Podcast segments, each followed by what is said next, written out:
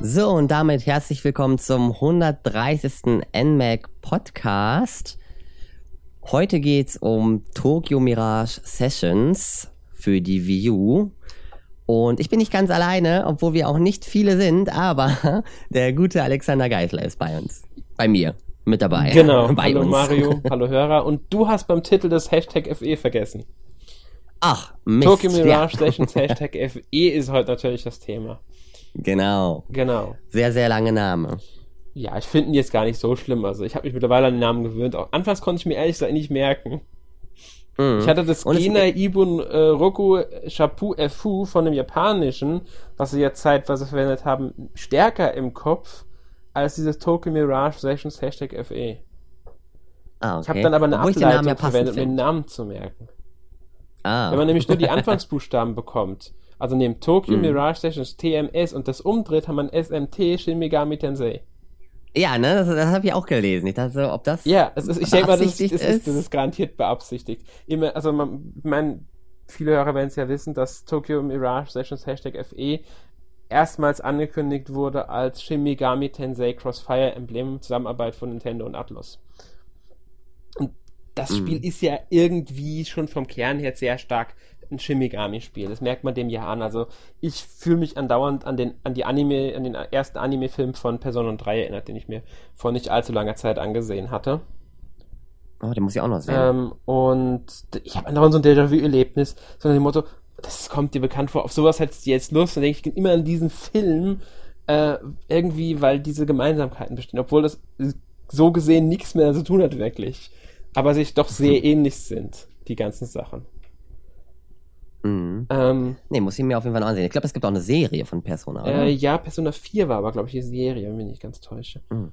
Ja. Äh, es gibt relativ Aber gut. viel Anime-Kram, aber ich wenn es jetzt äh, als Blu-ray in Deutschland ist, glaube ich bisher noch gar nicht so viel. Ich glaube, da gibt es bisher tatsächlich nur diesen einen Film, Oh, okay. wenn ich mich jetzt nicht komplett täusche. Hm. Ähm, ja, also soweit ich im Kopf habe. Mhm. Ja. Ja. Jo. Und ähm, ja, es wurde also, wie gesagt, es wurde ja schon, ich glaube, 2013 das erste Mal gezeigt. Ganz kurz. Äh, kann sein. Ich bin mir jetzt beim Jahr jetzt echt nicht mehr sicher.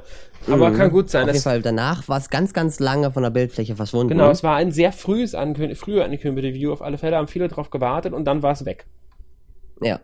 Kam erst 2015. 15? 2015? Äh, ja. ne? 2015 auf der E3 haben sie es dann als Gina Ibn Roku Shapu Efu wieder gezeigt auf einmal.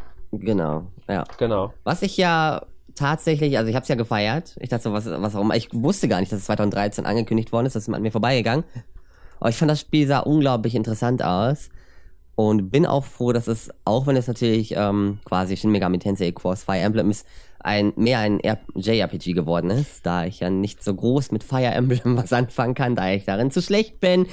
Also ich kann mich, ich, ich, muss sagen, als ich es da gesehen habe, ähm, ich war auch ähm, sehr angetan vom Spiel. Also hat mich wirklich begeistert, fast schon. Ähm, war mit eines der besten Spiele, ähm, die sie für die Wii U gezeigt haben, so überhaupt für die auf der E3 insgesamt. Mhm.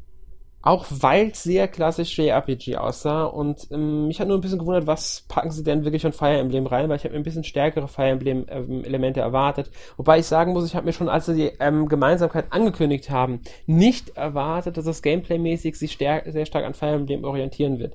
Also ich habe tatsächlich keinen Strategiecharakter in dem Spiel erwartet, weil sie Oh. Shin Megami schon am Anfang genannt haben. Ich habe jetzt wirklich eher mit dem Japan-Rollenspiel gerechnet, in dem einfach ähm, Charaktere, entweder Charaktere beider Welten genutzt, beider Spielereien genutzt werden, die aufeinandertreffen, oder in dem das, die Gameplay-Mechaniken von Shin Megami genutzt werden, um Charaktere von Fire Emblem in ein Abenteuer auch in der Fire Emblem-Welt zu schicken. Mhm. Ist jetzt anders geworden, muss man dazu sagen. Also das ganze Spiel ist ein bisschen anders.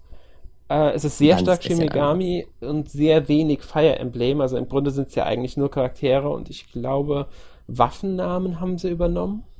Mm, Ja, genau, dieses Ähm. und das im Kampfsystem dann noch später, die ähm, kommen wir auch noch zu, haben sie ein bisschen was übernommen Mhm. und sie haben die, ähm, ich glaube, ähm, um das voranzusagen, ich habe es durchgespielt. Äh, Alex, wie weit warst du? Mhm. Äh, ich war noch nicht so weit. Ich habe jetzt 15 Stunden, 16 Stunden sowas gespielt. Mhm, denn später kommt dann noch wohl, habe ich gehört, dass das aus Fire Emblem kommt. Ich bin mir nicht ganz sicher, dass man ähm, die Klassen aufwerten kann. Ne? Am Anfang ist man ja Lord. Ja, doch, das oder ist, zumindest das ist klassisch ist, Fire ähm, Emblem, ganz genau. Da gibt es genau. das Master-Siegel oder so und da kannst du die Klasse aufsteigen und so weiter. Ja, da heißt es sogar Master. Es heißt sogar auch Master. Ja, das ist genau, das ist, das ist aus. Fire Emblem. Das ist ein wichtiges Element sogar aus Fire Emblem, aus der Fire Emblem-Reihe.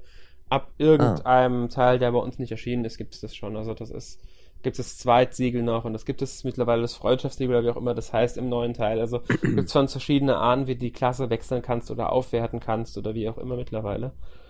Ja. Ja, das ist, ja, das kommt auch noch vor. Okay, das ist- ähm, wirst du dann auch bald erleben. ja. Obwohl, ein bisschen dauert Ja, Ähm. es ist auf alle Fälle sind es halt nur solche kleinen Elemente, die sie übernommen Ja. haben. Aber das finde ich ist auch vollkommen ausreichend, weil es dadurch trotzdem ein sehr eigenständiges Spiel ist, obwohl es eigentlich Mhm. von zwei Reihen äh, dominiert wird, beziehungsweise eine, ähm, ein Crossover aus zwei Reihen ist, ist es dennoch ein eigenständiges Spiel. Also man muss weder Fire Emblem noch Shin Megami kennen, um mit diesem Spiel was anfangen zu können, finde ich. Ja, das stimmt. Ich bin auch sehr, sehr froh, wie gesagt, dass es nicht so strategiemäßig Ja. ist. Es ist halt klassisch Ähm. JRPG eigentlich eher. Ja. Ja, ähm, ja. Aber gut, ähm, erstmal vielleicht was im Spiel. Nicht, dass man sich wundert, was, worüber reden wir die ganze Genau. Zeit. Vielleicht zur Geschichte vielleicht erstmal und zum ganzen Setting. ja, genau. Äh, soll ich was Und sagen oder zwar- willst du? Ja. Ähm, ich kann ja einleiten und du darfst den Rest dann machen. Und zwar Tokyo Mirage Session spielt, wie der Name schon sagt, in Tokio. Und anfangs ist man quasi bei einer Gesangsshow mit seiner Freundin oder einer Freundin, die sieht man da zufällig. Und das ganze Spiel ist auch sehr, sehr in dem Entertainment, in der, ja, in der Entertainment-Industrie von Japan angesiedelt. Sprich, man wird dann am Ende sogar quasi, sie wird Sängerin, man unterstützt sie dabei und lernt das Ganze so kennen, Konzerte, Fotoshootings, Schauspielarbeiten. Genau, für, für die ähm, Kenner sei mal das Wort Idol in den Raum geworfen. Genau. Also das geht da Ja. wirklich ganz stark um diese Idol-Markt, auch ein bisschen um Schauspieler, auch ein paar ähm, Modeling Mhm. und so weiter. Also das ist alles damit ganz stark äh, eingebaut, diese, in dieses Spiel. Und spielt sogar Gameplay-Mechanik bzw. Story-Mechanik eine sehr wichtige Rolle alles. Mhm. Man muss. Aber es ist natürlich keine New Style Boutique. Genau, ne? das muss man auch wissen. Das ist natürlich nicht ein klassisches JRPG. Man muss aber auch mit J-Pop ein bisschen was anfangen können, weil Ja. die Musik dann doch sehr stark J-Pop orientiert ist und äh, gesungene Lieder tatsächlich, J-Pop-Lieder auch ein zentrales Element im Spiel teilweise sind. Mhm. Ah, die sind super. Ich mag die mehrere Ohrwürmer. Also ich, Ohrwürmer. ich finde den Soundtrack bisher toll, also. Ja. Aber das Ganze ist nicht ganz so bunt, denn es gibt natürlich auch eine dunkle Seite, denn es gibt die sogenannten Mirages, auch im Titel Mirage, vorhanden. genau. Mirage, ja, genau. Und ähm, das sind quasi dunkle, Ges- ja nicht nur dunkle Gestalten, aber ich sage erstmal dunkle Gestalten aus einer Art Parallelwelt, die versuchen, den Menschen in Tokio, ja, sogenannte Performer auszusaugen. Ja, man könnte sagen, die positive Energie ihrer Seele, wenn man es Genau. ganz einfach erklären will. Ähm, das finde ich sogar sehr passend. Ja, ich auch. Also es kann zum Beispiel bei einer Person, äh, ist das eine, kann kann es sein, dass dann irgendwie ein besonderes Talent auf einmal fehlt. Die Personen, denen die Performer geklaut wurde, sind sehr müde, lustlos, unmotiviert. Ähm, Hm. Das wird, finde ich, auch sehr schön im Spiel dann dargestellt. Äh, Figuren, die, also unwichtige Figuren, Passanten, sind oft einfach nur einfarbig. In Shibuya jetzt zum Beispiel. Und wenn denen dann die Performer fehlt, werden sie grau. Das finde ich sogar ultra, gut. Ich habe ja am Anfang gedacht, das wäre einfach nur faul von den Entwicklern gewesen. Es oder dass die man- Videos nicht muss man hinbekommen. sagen, dieses Element mit den verschiedenfarbigen Personen gibt es, soweit ich weiß, auch in den Persona-Spielen. Also es ist mir zumindest aus dem Mhm. Anime so ein bisschen im Unterbewusstsein bekannt. Ich meine, das ist auch in den Persona-Spielen so drinnen, dass nicht relevante Figuren oder der Großteil der herumlaufenden Figuren auch nur so dargestellt werden. Es gibt ein paar wenige Figuren, die nicht so sind, die kann man dann ansprechen. Die geben einem, äh, ja, die sind dann entweder nur einfach Passanten, mit denen man halt reden kann, damit ein bisschen Leben da ist. Ähm, Mhm. Es können aber auch Leute sein, die einem jetzt, dazu kommen wir später noch, Side, äh, ähm, ja, Requests heißen die, genau, geben. Aber dazu kommen wir später dann noch genau. ja. Ja, Gut, so viel zum ja Spiel. gut. Möchtest du Äh, noch wir was sollten vielleicht sagen? noch sagen, warum das Sessions drin ist. Das hat, ist, Ja. denke ich mal, auch der Bezug zur äh, ganzen Musikszene und dem Ganzen, hat aber auch ein bisschen was mit dem Kampfsystem zu tun. Oh ja. würde ich jetzt sagen. Definitiv. Also es ist, ich denke aber in erster Linie spielen sie damit auch auf das, ähm, auf diese ganze Musiksache an und das Hashtag FE erklärt ja von alleine, das basiert sich dann auf Fire Emblem. Ja, genau. Ja. Ähm, wichtig ist vielleicht auch noch, dass die Mirages, die wir bereits angesprochen haben, das sind die besagten Fire Emblem Charaktere. Also die Mirages, die äh, guten Mirages kann man sagen. Nicht alle. Es gibt auch ein paar Mirages in den Dungeons, die da einfach rumstehen, mit denen man ansprechen kann. Ähm, die sind auch nicht böse. Das können sogar welche sein, die genau im Design eines Gegners sind. Also deswegen Ja. nicht alle Mirages sind unbedingt gleich böse. Mirages können auch die Kontrolle über einen Körper übernehmen und dann im Grunde als diese agieren. Dann ist, ist, ist, ist, ist, ist, äh, machen sie sogar, glaube ich, direkt am Anfang mit diesem äh, Moderator. Mit dem. Genau, ja. Ähm, und es gibt aber auch gute Mirages. Und diese guten Mirages sind halt die, die mit den Hauptcharakteren zusammenkämpfen, beziehungsweise die verwandeln sich in die Waffen der Hauptcharaktere und durch die haben die Hauptcharaktere dann diese Fähigkeit, die Mirage zu bekämpfen. Deswegen werden sie Mirage Master genannt, die Charaktere, das können. Ähm, ja, also das sind dann die Partymitglieder, mit denen man kämpfen kann. Diese Mirage Master. Genau, und die werden auch super eingeleitet von einer tollen Anime-Szene. Ja. Ich finde sowieso, ich fand das super. Die Anime-Szenen sind sowieso genial, die sie da drin haben, muss man Ja. ganz ehrlich sagen.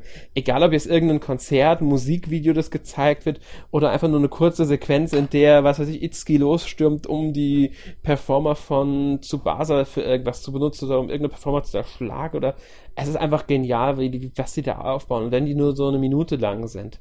Also, Ja. das ist, das ist filmwürdig fast schon, was da, also, eigentlich ist es filmwürdig. Ich weiß es leider gerade nicht, welches Studio daran beteiligt war. Ähm, das weiß ich auch nicht tatsächlich. Es ist, es ist aber mit Sicherheit irgendein, ähm, Bekannteres. denke ich mir auch. Also Ja. ob jetzt bekannt oder nicht, aber ich denke mal ein professionelles Anime-Studio, das damit beteiligt war, äh, würde mich jetzt, wie gesagt, nicht überraschen und vielleicht finde ich es auch, wenn ich nebenbei gucke, äh, Mhm. noch Ja. heraus. Was, was ich cool fand tatsächlich, muss ich sagen, ich habe das nicht erwartet, dass Shibuya so groß ist. Also das ganze Spiel dreht sich um Shibuya. Es gibt zwar auch kleine Nebenorte, aber quasi der, diese Shibuya-Mitte ist quasi ein sehr, sehr zentraler Punkt im Spiel, wo du immer wieder ähm, zurückkommst. Obwohl eigentlich der Zentralpunkt wäre wahrscheinlich eher die Talentagentur. Ja, das ist dieses Büro von der, wie heißt Ähm, ja. die, Fortune irgendwas. Das ist Fortune Entertainment. Fortune Entertainment, genau, das ist die Firma, für Ja. die man dann arbeitet und ähm, die Künstler, die ja mit dabei sind, eigentlich soweit alle äh, Mirage Master. Mhm. Und ja, das ist, das ist schon so ein zentraler Angelpunkt, weil da viel, spielt auch viel von der Story ab. Äh, da geht Mhm. man hin, um neue Waffen herzustellen, um neue, bestimmt besondere neue Fähigkeiten, diese Radiant Unities oder wie die heißen, herzustellen. Mhm. Ähm, da ist dann auch wieder ein Fire Emblem Charakter mit dabei. Ähm, Ach echt? Ist, das, ist diese kleine? ja, ja, ja, die ist ein ganz wichtiger Fire Emblem Charakter. Das ist eine der, so. äh, die kommt in mehreren Spielen sogar drin vor und ist, ist, ist eine, äh, einer der ältesten Charaktere in der Reihe, also innerhalb der Story, die ist irgendwie ein paar hundert Jahre alt oder so. Oh. Und äh, ist irgendwie so eine, so eine Weise oder eine Gottheit oder sowas in der Richtung. Ach so. ja, ja, also die habe ich sofort Ich dachte, das wäre ein eigener Charakter tatsächlich. Hä? Ich wusste gar nicht, dass die. Ich, ich dachte, das wäre ein eigener Nein, Charakter. nein, das ist auch ein. Charakter. Wie gesagt, alle Mirage, sogar die, ähm, du kämpfst im, am Ende von Kapitel 1 auf dem Dach von diesem, von dem Dungeon, kämpfst du Mhm. gegen diesen weiblichen bösen. Mirage. Äh, gut, du kämpfst eigentlich Ja. auf der Bühne unten gegen den, aber du weißt, was ich meine. Das Ja, ist ja. auch der Name, der da kommt. Das ist ein Charakter aus Fire Emblem. Ach so. Ah, Also auch okay. den Namen habe ich durch Fire Emblem wiedererkannt. Ich habe mir jetzt leider nicht mehr im Kopf und kann nicht mehr sagen. Ich meine, es müsste sogar aus Awakening sein, bin mir aber jetzt nicht ganz sicher. Aber auch dieser Name war Fire Emblem. Also ich denke, dass alle Mirages wirklich Fire Emblem Charaktere sind, alle namentlich erwähnten, besonderen. Ja, also nicht die normalen kleinen Zufallskämpfe. Nein, das sind, das sind irgendwelche. Obwohl man auch sagen muss, es gibt keine Zufallskämpfe. Nein, die gibt es nicht. es gibt zwar, ähm, also man kann sagen, es ist eine Mischung aus Zufallskampf und ähm, ja, wie soll man sagen, Ja, es ist ähnlich wie bei unter anderem zum Beispiel jetzt, keine Ahnung, ob das den Zuhörern was sagt, wie Tales of Symphonia, sehr ähnlich. ja, also man im Grunde man sieht die Gegner vorher. Genau, man läuft also man sieht den die- genauen Gegner nicht. man läuft durch die Spielwelten, die tauchen dann zufällig auf. manchmal etwas weiter entfernt, manchmal wirklich relativ nah. Also ich habe schon gehabt, dass ich durch die Gegend gelaufen bin, dann ist neben mir einer erschienen, bevor ich mich registriert hatte, hat er mich schon angegriffen und ich war im Kampf. Das kann auch passieren, ist aber eher selten. Im Normalfall hat man dann äh, relativ genug, also genug Zeit, um mit X zu reagieren, dann haut man nämlich weg und dann kann man eventuell einen Vorteil im Kampf sich erzielen. Ja, oder einfach weglaufen. Ja, oder weglaufen. Wobei ich ehrlich sage, verschwinden ich hatte also auch. auch schon durch losgelaufen, bin auf einmal ist er genau da erschienen, wo ich gerade stand und ich war im Kampf. Ah, Ja, das ist mir auch schon mal passiert. Und manchmal gibt es auch Orte, da umzingeln sie dich. Und Ja. Kommen dann von beiden Seiten welche. Genau. Aber gut, wir wollten, be- bevor wir nochmal genauer aufs Kampfsystem eingehen, lass uns nochmal Mhm. zu, überhaupt zum Gameplay. Also wir haben gesagt, Shibuya ist der Hauptort. Ähm. Ja. Da laufen wir wirklich dann durch das, durch diese, also Gegend, man muss sagen, so groß Ups. ist der Schauplatz jetzt nicht. Man kann da auch nur ähm, begrenzt was machen. Also es gibt ein paar Sachen, du kannst in einem Café was essen, du kannst im Supermarkt einkaufen, du hast ein paar Dungeon-Zugangspunkte dort natürlich dann auch. Ähm, du hast dieses Trainingsstudio, das ist ein wichtiger zentraler Punkt, weil da trainieren Mhm. die, also in erster Linie und Tsubasa trainieren da ihre Fähigkeiten als Stars, wenn man so will, als Idols. Ja. Ähm, es ist, wie du schon sagst, der zentrale Punkt, aber mh, ja. Äh, Ich finde er war auch groß. Also ich hätte nicht gedacht, dass, Ja, es dass, dass, dieser, dass dieses Areal so groß weitläufig ist. Also es war jetzt nicht mega riesig groß, Zelda groß mäßig, aber es ist, es ist es schon, ist schon größer als erwartet. es ist schon nicht schlecht, das stimmt. Ähm, man darf sich halt nur nichts zu Großes vorstellen. Man geht halt über eine Mhm. Tokio-Karte immer zwischen verschiedenen Standorten, wobei die meisten anderen Standorte halt wirklich nur so ein einzelner Raum sind, naja, ähm, der relativ klein ist. Relativ begrenzt. das stimmt. Ja, ähm, ja, man muss halt, ich denke mal, das ist das, das Wichtigste, was man über Shibuya sagen kann. Äh, und dann halt die, man, man folgt halt der Story immer in den Kapiteln weitgehend. Also das, ist, das Spiel ist in Kapitel eingeteilt und dann folgt man halt dieser Geschichte, die einen, wenn ich, soweit ich jetzt bisher sagen kann, eigentlich immer in einen Dungeon führt. Ich denke mal, das wird auch so Mhm. beibehalten. Jedes Kapitel hat einen Dungeon, einen großen. Und da muss ich sagen, die Dungeons finde ich bisher wirklich groß. Ja, Abgesehen das vom stimmt. ersten, bei dem man aber durch diese besonderen Wände nicht überall hin kann sofort, ähm, Mhm. sind die Dungeons wirklich groß und man muss auch sagen, teilweise mit äh, gar nicht mehr so forterfassbaren Rätseln verbunden. Also da muss man manchmal auch schon mal ein bisschen ähm, agieren, überlegen, dass es auch richtig ist. Sind ja nicht keine, keine super schweren Kopfnüsse, aber sie sind äh, nett, sie sind eine lockere, schöne Auflockerung und kreativ. Also ich fand es in diesem ersten Dungeon von Kapitel 1, kann man mal kurz erwähnen, mit den Puppen Der zum Beispiel super, ne? cool. Der war geil. Der war richtig Ähm, die sind auch designmäßig sehr abwechslungsreich und irgendwie auch cool. Also find, Mhm. ich finde das alles ein, also in der Hinsicht haben sie echt gute Arbeit geleistet bei diesen Dungeons. Äh, gut, man kann vielleicht sagen, dass sie sich einen Ticken zu sehr ziehen, je nach Spielweise. Also was ich halt mache, ist, ich verlasse die Dungeons zwischendurch immer wieder mal. Es Mhm. geht durch die Teleporter, weil du schaltest im Laufe des, des der Dungeons der Teleporter frei, durch die du dann vom Anfang, also vom Start des Dungeons zu späteren Punkten im Dungeon kommst. Und ich verlasse die Dungeons halt, wenn ich jetzt zum Beispiel eine neue Waffe herstellen kann eine neue Radiant-Fähigkeit herstellen kann und ich der Meinung bin, das brauche ich jetzt. Zum Beispiel, weil eine Waffe bereits gemeistert wurde. Ja, genau, dann macht das Sinn. Das ist vielleicht auch noch so ein Element, das wir ansprechen sollten, die Waffen und diese Radiant-Dinger, also Radiant, Ja. ich weiß nicht, wie sie genau heißen. Radiant Unity. Genau, und die anderen heißen irgendwas mit C-Unities, ich weiß nicht mehr. Mm, Ähm, ja. Die Waffen halt, es sind die Waffen in dem Ja. Sinne. ähm, und zwar ist es so, man sammelt Performer, wenn man Gegner besiegt. Und diese Performer kann man, und wenn man als Charakter den äh, im Star-Rang aufsteigt, was durch Aktionen im Kampf passiert. Oder äh, sonstige Ereignisse. Aber ich glaube, in erster Linie sind die Kämpfe, die Einfluss darauf haben. Ja, Und durch den Star-Rang kriegt man entweder besondere, ähm, besondere Performers oder man erhält eine Möglichkeit, in der Side- Side-Story von dem Charakter weiterzuspielen. Also jeder Charakter hat eigene Side-Story. Das ist nicht nur für die, die einen im Kampf begleiten, möglich, sondern auch für, ich glaube, drei Charaktere, die nur als Backup-Charaktere dienen. Das sind ähm, ja, Tiki, Tiki, dann Barry Barry und Maiko, und genau, Maiko. meine ich. Die finde ich super. Die ist- das ist die Leiterin von dem Entertainment, Fortuna Die Entertainment. ist, die, ist so, die ist so durch, die Frau. ja. Ähm, ich war, erinnere mich an einer Sidequest. ich ich habe mit ihr Die noch war so keine gut. gehabt.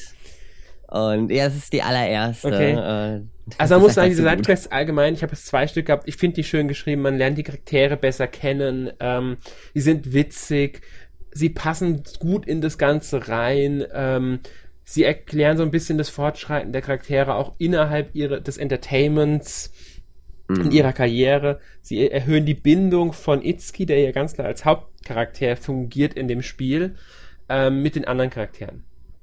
Ja, obwohl ich ja sagen muss, ähm, an sich kommt es hier und da rüber, als wäre eher Tsubasa die Hauptcharakterin. Wenn man sich immer so ansieht, wie die Kapitel ungefähr enden, Ja, ist meistens, das- dass das- das Tsubasa stimmt. je, irgendeine Art von Fähigkeit entwickeln Ich muss meinte und mit Hauptcharakter jetzt muss. eigentlich mehr, dass er der Charakter ist, den man spielt. Ja, ja, also genau, das ist er Itsuki ist der definitiv. Spielcharakter, aber er ist Ja. auch so der, ähm, der grauste von allen, weil er strebt keine wirkliche Karriere eigentlich an. Er ist so ein unbeschriebenes Blatt. Er interessiert sich nicht für Musik, er interessiert sich nicht für Fernsehen, er interessiert sich nicht für Models, er interessiert sich eigentlich für gar nichts.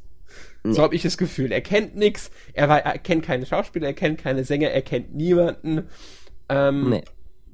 ja, außer seine Freunde im Grunde. Das ist natürlich hilfreich als Spieler, dass man mit ihm dann einsteigen kann in das Ganze und wenn man Charakteren begegnet, dass eigentlich dann so reagiert, oh mein Gott, das ist der und der, so wie es Tsubasa halt immer macht, die immer total ausrast, wenn sie irgendeinem Star begegnet, was super Ja. lustig ist.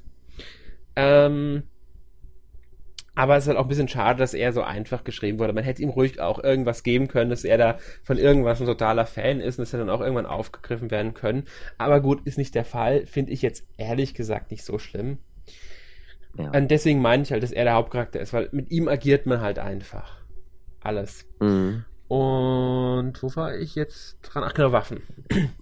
Ja. Und zwar mit diesem gesammelten Performer kann man dann in diesem Blossom Palace, der ist auch in der, es ist eine virtuelle Welt, wenn man so will, eine Art, ähm, muss man erklären, dass diese Mirage kommen aus einer anderen Welt und das Ding ist im Grunde sowas wie diese andere, wie die, auch wie die Dungeons, die ja Idolas 4 heißen, ist dieser Blossom Palace, ist sowas ähnliches.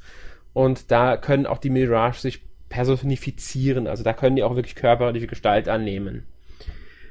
Und da kann man halt dann bei, wie du schon gesagt hast, Tiki. Ähm, Fire Emblem-Fans werden jetzt wissen, welcher Charakter da ist das, das ist, aber das ist nicht so schlimm, die wird jetzt sehr schnell im Spiel vorgestellt. Ich glaube sogar noch im Prolog, wenn ich mich. Ja. Nee, Mm, Ja, nee, ich glaube direkt danach, nach dem Genau, Prolog, ist direkt am Prolog im ersten Kapitel, aber sehr früh auf alle Fälle im Spiel. Und sie ist dafür da, dass man im Grunde Waffen herstellt, beziehungsweise diese, äh, wie hießen sie jetzt nochmal, Radiant Unities. Ja, also Carnage Unity habe ich, das heißt das andere Genau, jetzt, ne? Carnage. Das ist das mit den Waffen. Genau, das ist Carnage Und, Unity äh, und ähm, ja. Radiant Unity. Wobei Carnage Unity im Grunde wirklich nur Waffen sind. Also es ist im Grunde Ja. ist eine, die, Mö- die Fähigkeit der Mirage, sich in eine besondere Waffe zu verwandeln. Ja.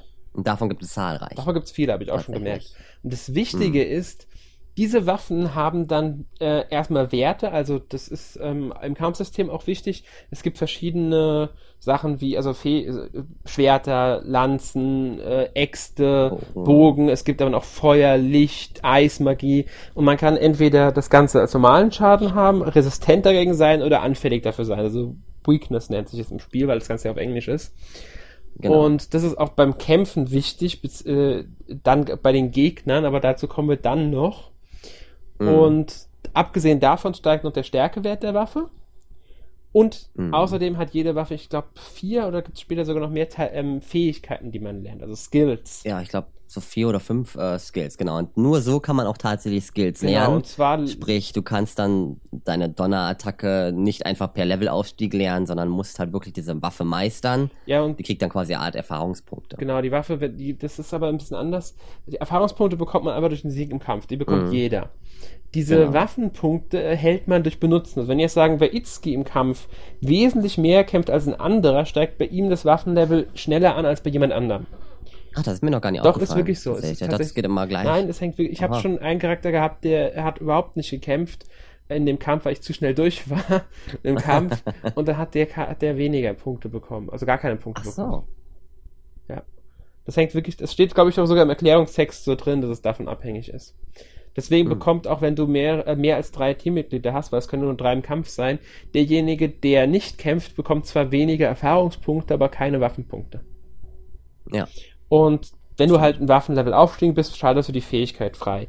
Und die kannst du dann zuordnen. Es gibt verschiedene Arten von Fähigkeiten, aktive, passive, Session-Fähigkeiten. Insgesamt kann man bei den meisten Kategorien bis zu acht erlernen. Ähm, wenn man dieselbe Fähigkeit nochmal erlernt, wird die gesteigert. Dann hat man dann zum Beispiel Dia, heißt es, glaube ich. Das ist die Blitzattacke von Itsuki plus eins. Nee, Dia ist nee, das Heilen. Heilen, stimmt. Dia Ja. ist Heilen. Dann haben wir halt irgendwann mit Z, Zon. Sio, Sio Si- ist es. Si- Sio, ja. Haben wir halt plus eins hinten dran stehen oder plus zwei, wenn man sonst noch ein drittes Mal lernt. Ähm, dann wird die halt stärker und kostet im Normalfall auch weniger EP. Also EP ist sowas wie die Magie, also die Punkte, die man braucht, um so, um Spezialfähigkeiten zu wirken. Mhm. Sehr wichtig, weil ich muss ehrlich sagen, mir ist schon aufgefallen, ich kämpfe fast nur mit den Spezialfähigkeiten. Die normalen Angriffe benutze ich fast gar nicht. Ja, ich auch nicht. Ähm, Weil, ähm, ja. Es hat mit dem Kampfsystem zu tun. Und deswegen ist es auch wichtig, dass man immer wieder neue Waffen herstellt. Und das ist der Grund, warum ich Dungeons verlasse, weil wenn ich dann im Grunde alle Waffen gemeistert habe, aber eine neue herstellen kann und gerade an einem Punkt bin, zu dem ich einfach wieder zurückkehren kann, gehe ich halt mal eben schnell dahin, hole mir eine neue Waffe, damit der wieder eine aufleveln kann, neue Fähigkeiten erlernen kann. Wobei man sagen muss, gerade gegen, ähm, ja, so ab Kapitel 2, 3 muss man auch ein bisschen strategisch denken. Mhm. Denn wie du schon gesagt hast, man kann nur acht ähm, Fähigkeiten, also äh, acht passive und acht, Das ähm, habe ich schon. ich sag mal, offensive. Ja. Und da muss man am Ende aufpassen, weil danach muss ich entscheiden, wenn du das Neues lernst, ob du eins deiner vorigen verlernst, so ähnlich wie bei Pokémon, oder ob du ähm, Die neu erlernte gar nicht erst erlernt. nee, gar nicht erst benutzt. Genau. Also du kann- man es kann- gibt später nochmal die Möglichkeit, die Waffen nochmal zurücksetzen zu lassen, falls du irgendeinen Skill nochmal brauchst oder haben möchtest, kannst du das nochmal lernen. Ist aber dann natürlich auch mit ein bisschen Grinding ähm, verbunden, weil du dann natürlich erstmal wieder mit der Waffe kämpfen musst. Genau. Aber es ist halt wirklich wichtig, man kann wirklich nur so acht erlernen. Es ist nicht so, dass man die ausrüsten kann, die man erlernt hat, sondern wenn man neu mehr als acht erlernen will, muss man eine alte vergessen. Und das ist ein wichtiges Element, das ich auch sehr gut finde, ehrlich gesagt. Ja, Also das das finde ich wirklich gut. Ähm, ein bisschen abgegrenzt davon sind diese Radiant Unities, die wir schon angesprochen haben. Weil Mhm. davon ist eigentlich nur eine, die wirklich aufgelistet wird unten in der Skill-Liste. Der Rest sind eigentlich mehr passive Sachen. Das ist sowas wie, man hat mehr Energie. 10% mehr Energie. Genau. Oder irgendein bestimmter Effekt wird ausgelöst oder sowas. Genau, Oder- man hat irgendwie, äh, man hat die Chance, mit einem KP zu überleben. Genau. Es sind dann manchmal auch Fähigkeiten, die eigentlich eher im Feld eingesetzt werden und nicht im Kampf. Sowas wie im Grunde halt aus dem Dungeon direkt zur Fortuna Entertainment teleportieren. Genau. Ich glaube, die einzige Ausnahme ist, das sind da einige Fähigkeiten von Tsubasa, Ja. die sie innerhalb der Story quasi als Radiant Unity lernt. Also Genau. die sind eher, man muss sie, das sind kleine Nebeneffekte meist, diese Radiant Unities, sind aber teilweise auch an Sidequests oder Stories, also generell an einer Story oder an einer Sidequest gebunden, Genau. die man dann automatisch bekommt, wenn du die Quests abschließt. Ja. aber an sich nicht ganz so wichtig. Obwohl doch, wichtig schon, zum Ende hin nochmal für die Sessions, da kommen wir dann ja auch nochmal im Kampfsystem, gibt es ein, eine sehr gute Radiant Unity, die man lernen sollte. Ja, also ist ich denke, man sollte die sowieso alle lernen, weil die Ja. nehmen sich ja nichts weg und die, die verlernt man nicht mehr, wenn man sie einmal hat. Genau. Stimmt's, gell? Ja. Ja, genau. Und deswegen sollte man Ja, die kannst du sowieso machen, grundsätzlich willst. versuchen, alle zu lernen, weil die sind wirklich hilfreich und bringen einem auch was. Ja. Ähm, ja, bevor wir jetzt zum Kampfsystem kommen, würde ich sagen, sprechen wir da nochmal, weil Dungeons haben wir auch schon angesprochen, schön. Ähm, Ja. Kommen wir nochmal auf die Sidequests, die wir zu sprechen. Die kann man entweder während der Kapitel oder der sogenannten Intermissions machen. Die Intermissions sind so Zwischenkapitel, also die kommen am Ende eines Kapitels, da kann man dann frei sich bewegen und halt mit allem möglichen interagieren, bevor man in der Story weitergeht. Ähm, Mhm. Einfach damit man nochmal schnell ein paar Sachen erledigen kann, vielleicht nochmal ein bisschen Dungeon gehen kann und ein bisschen grinden kann. Äh, oder wie gesagt, Sidequests und Requests erfüllen, weil das ist nämlich der Unterschied. Es gibt äh, die Side-Stories und die ähm, Requests, die unterscheiden sich ja. Ja. Darfst du erklären, inwieweit? Ja, also die Sidequests sind an sich charaktergebunden. Ich überlege gerade. Mhm, sind so. Nee, sind eigentlich relativ alle, äh, ja, alle charaktergebunden. Das können erst die Hauptfiguren natürlich sein. Ich glaube, wir hatten wir gerade auch schon ein bisschen angesprochen. Es können auch ähm, Barry, Tiki und Maiko sein. Halt als quasi Nebencharaktere. Ja, gut, also ich würd- Und ich würd- Die stehen dann da im, im, im, im Hauptpunkt, du musst Sachen für die erledigen oder Genau. denen helfen und wirst am Ende dann auch meistens mit ähm, einer Radiant Unity belohnt. Eine Anime-Sequenz zum Beispiel. Es gibt äh, ein Konzert, was man an meiner Sidequest sehen kann. Einer meiner Lieblingssongs wird da gespielt. Und ähm, ja, sind generell so, um die Charaktere ein bisschen kennenzulernen. Ja, also genau sind das da Charaktere kennenzulernen und dass die sich ein bisschen, dass die in ihrer eigenen Geschichte voranschreiten im Grunde. Ähm, mhm. Finde ich wirklich sehr schön, auch dass sie dir auf diese ähm, speziellen Charakteren, die man im Spiel sowieso kennenlernt, äh, im Grunde sind es die wichtigen Figuren, die innerhalb von Fortuna Entertainment eine Rolle spielen, mit denen man so eine Seitenquest ja. anfangen kann. Stimmt doch, oder? Ja, ja genau. Äh, ja, und die Requests, das sind? Ähm, wenn ich jetzt richtig bin, also ich habe den Namen eigentlich nie benutzt, Request, aber ich gehe mal davon aus, dass es die ähm, Quests sind, die du so in Shibuya annehmen kannst, wo dann zum Beispiel, wo du fünf äh, Gegenstände suchen musst. Ja, also Requests musst. sind im Grunde Aufgaben von allen möglichen Charakteren. Das kann ein Kind sein, das irgendwo in der Gegend rumsteht und mhm. dich darum bittet, dass du dem Kind aus Shibuya ein Malbuch bringst. Naja, genau. Oder was weiß ich, äh, eine Klassenkameradin, die dir die Zukunft voraussagst, du gehst daraufhin in den Dungeon, läufst ein paar Meter, findest einen Gegenstand, gehst du dir zurück und sagst, deine Vorhersage ist wahr geworden, fertig. Stimmt, das war die erste. Ja, das war die ne? allererste, genau. es sind im ja. Grunde, oder es kann auch sein, dass du einen bestimmten Gegner besiegen musst, weil irgendeiner Person eine, die Performer gestohlen wurde. Ähm, solche mhm. Kleinigkeiten mhm. sind es im Grunde. Genau. Ja. Ähm, ja, das sind halt, wie, man kann sagen, das eine sind halt wirklich kleine Geschichten, die Side Stories, deswegen würde ich die auch Side Stories nennen, und das andere sind wirklich so Nebenaufgaben, so kleine Beschäftigungen, die man auch jederzeit erfüllen kann und das Spiel weist auch darauf hin, da gibt's keine Deadlines für. Ja, und das Gute daran ist, haben wir jetzt noch gar nicht erwähnt, du kannst das Ganze auf dem Wii U Gamepad sehen. Also du hast quasi auf dem Wii U Gamepad hast du eine Art Messaging, Messenger-App, wie zum Beispiel so eine Art Facebook könnte man beinahe sagen. Oder eher WhatsApp. Ja, also sie nennt, sie nennt glaube ich, die ganze Zeit einfach nur, ich glaube, die nennt die ganze Zeit das Ding immer Topic. Ich frage mich wundern, warum die es Topic nennen, weil Topic ist für mich. Stimmt. Ja, aber sie nennt es immer ich glaub, Topic. Ich glaube, es heißt so wahrscheinlich. Ja, wahrscheinlich. Ich glaube, es heißt tatsächlich so. Und ähm, da kannst du mit den chatten. Es gibt so Gruppenchats, es gibt ähm, einzelne Chats und es gibt auch Sidequests, also ein Tab für Sidequests, wo du dann ähm, halt eben den Verlauf nochmal sehen kannst. Also du kriegst viel durch Nachrichten von Leuten was mit. Mhm. Ne, du musst nicht immer mit denen reden, sondern oftmals schreiben die dir, was du machen sollst, dass du die da treffen sollst und dann schreiben sie dir währenddessen, wie weit du schon bist und zählen für dich, falls du irgendwie von irgendetwas fünf ähm, mal einsammeln musst, zählen sie für dich mit. Und da geht schon relativ viel ab, ja. finde ich. Also es ist, und es wird ja auch benachrichtigt, wenn du neue Radiant Unities machen kannst, also wenn du genug ähm, Performer gesammelt hast. Das ist schon sehr praktisch, dieses Ding. Manche kommentieren es auch einfach nur die Geschichte. Also was weiß ich, Tiki schreibt dir, dass sie besorgt ist oder dass man aufpassen ja. soll. Äh, wirklich so Kleinigkeiten, aber nur so kurze Kommentare oder ähm, zu Basa schreibt, wie nervös sie ist, weil das und das ist. Das sind, das sind manchmal gar nicht mehr wirklich relevante Sachen, sondern wirklich nur so kurze Kommentare. Ja. Das finde ich aber sehr ja. schön gemacht, weil dadurch kommt man die Charaktere nochmal ein bisschen näher. Äh, außerdem hat man in diesem Gerät auch die Karte, die Umgebungskarte, man hat Dungeon-Karten darauf. Äh, was kann man noch über Monster kann man darüber sehen, die Werte der Monster kann man darüber abrufen. Also wenn man mit äh, im Kampf äh, über ein Monster ist, also gerade auswählt, wenn man angreifen will, kann man auf dem Gamepad genauere Details zu dem Aktionen von dem Monster sehen, zu Name, Energie, EP von dem Monster und so weiter und so fort. Ja. Also das ist schon sehr gut eingebundenes Gamepad. Ich glaube, das, das Spiel ist auch gar nicht ähm, auf dem Gamepad alleine spielbar. Ich glaube, das ist nur auf, nee. den, auf dem Fernseher spielbar. Aber ja. es ist wohl mit dem Pro-Controller spielbar. Oh, ey? Oh. Ja, steht auf der Packung hinten drauf. Hat mich auch gewundert, muss ich ehrlich sagen. Ich denke mal, dass man das dann mit dem Pro-Controller spielen kann, aber trotzdem andauernd aufs Gamepad gucken muss, weil man das Gamepad halt ja. für dieses äh, Topic-Zeug, also für die Nachrichten braucht. Die sind nun mal Find manchmal... Finde ich eigentlich auch ziemlich cool. Ja, die sind an sich die Idee. Die Idee mit, mit ich finde, ich finde das Gamepad-Anbindung beim Spiel ähm, wirklich ideal. Also es ist eine super Gamepad-Einbindung, ähm, die sie da gemacht Klingt haben. So wie so ein Tablet. Ja. Du, Als wenn du wirklich in diese Messaging-App gerade hättest auf diesem Tablet und dann einfach genau. das lesen kannst. Der holt dann immer sein Handy raus in bestimmten Szenen. Also im Grunde ist, ja. kann man sagen, es ist sein Handy, was man da drauf hat. Ja. Und das finde ich super gelöst, was sie da haben. Ähm, weil das ist mal wirklich eine sinnvolle Einbindung. Das ist eine einfache Einbindung, aber eine sinnvolle Einbindung. Und sie nervt ja. nicht. Ich gucke gerne drauf. Wichtig ist Richtig. auch, man kann das jederzeit eigentlich machen, da drauf gucken.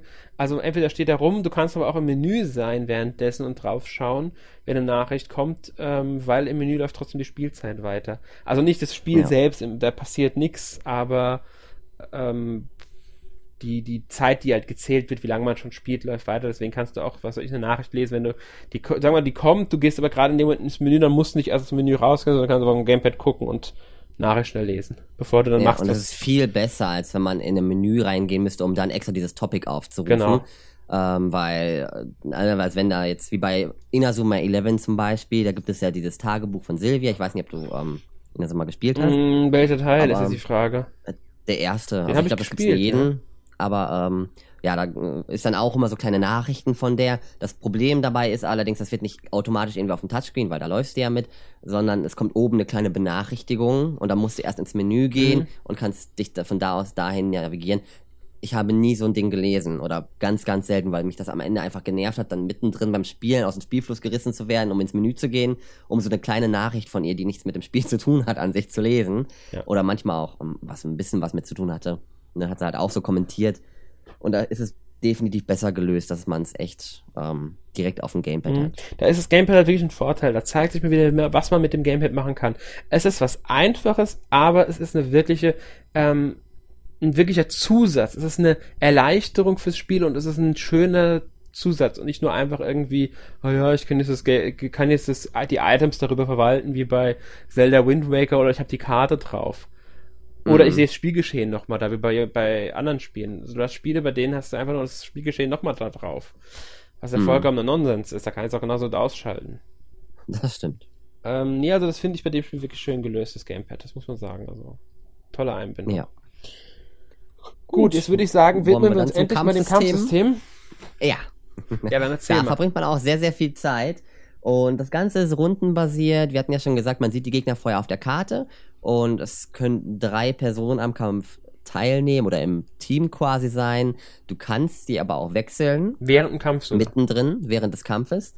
Und ja, es kann sein, dass wenn du, ähm, hatten wir ja auch schon gesagt, du kannst mit X dein Schwert quasi rausholen, schon während du im Dungeon bist und den Gegner schlagen damit. Und dann hast du eine erhöhte, ähm, ja, eine erhöhte Chance, einen Vorteil zu bekommen, sprich, du bist dann zuerst dran. First Strike nennt sogar sich fast also. schon doppelt. Genau, First Strike. Genau, da hast du eine Aktion mehr, bevor der eigentliche Kampf beginnt, mit einem zufälligen Charakter.